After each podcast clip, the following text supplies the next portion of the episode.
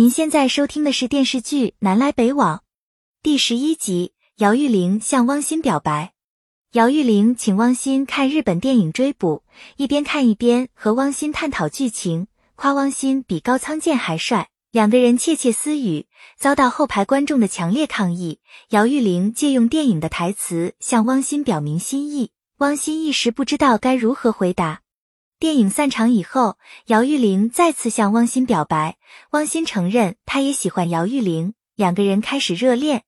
王素芳去打水，因为病情恶化晕倒在地，汪永革正好看到这一幕，他把王素芳送到医院。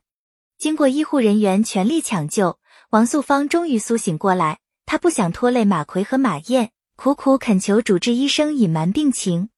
马奎和马燕随后赶来医院，沈秀萍谎称王素芳因为营养不良造成血糖低，让王素芳住院观察几天。马奎也没有多问。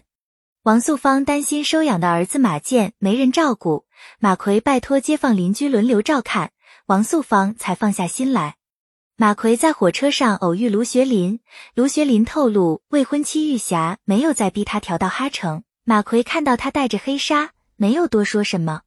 汪永革和汪鑫来医院看王素芳，让马奎回去休息，汪鑫留下来陪护王素芳。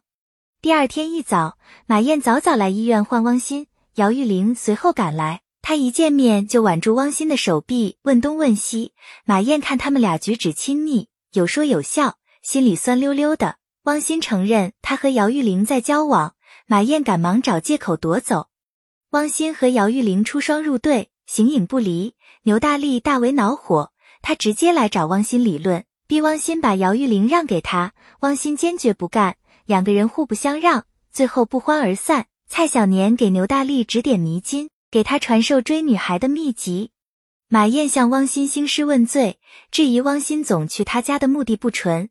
汪鑫连连解释他们俩之间不可能。马燕气得负气而去。王素芳出院以后，沈秀萍时常来照顾她，还主动把马健带回家。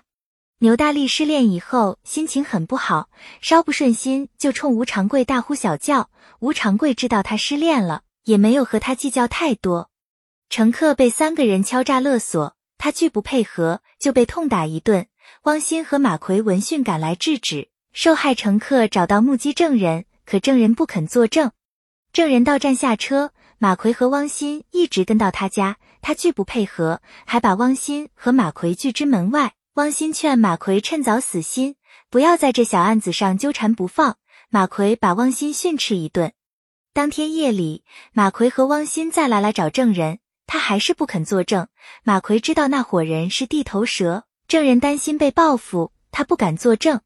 马奎和汪鑫就在外面等，证人才如实说出事情真相。他还透露，女人贩子迷晕小男孩之后，在永庆站下车。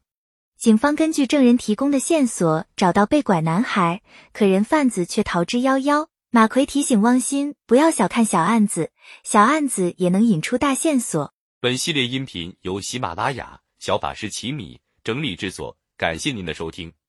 音频在多音字、英语以及专业术语方面可能会有不准确的情况，如您发现错误，欢迎指正。更多电视剧、电影详解音频，敬请订阅关注。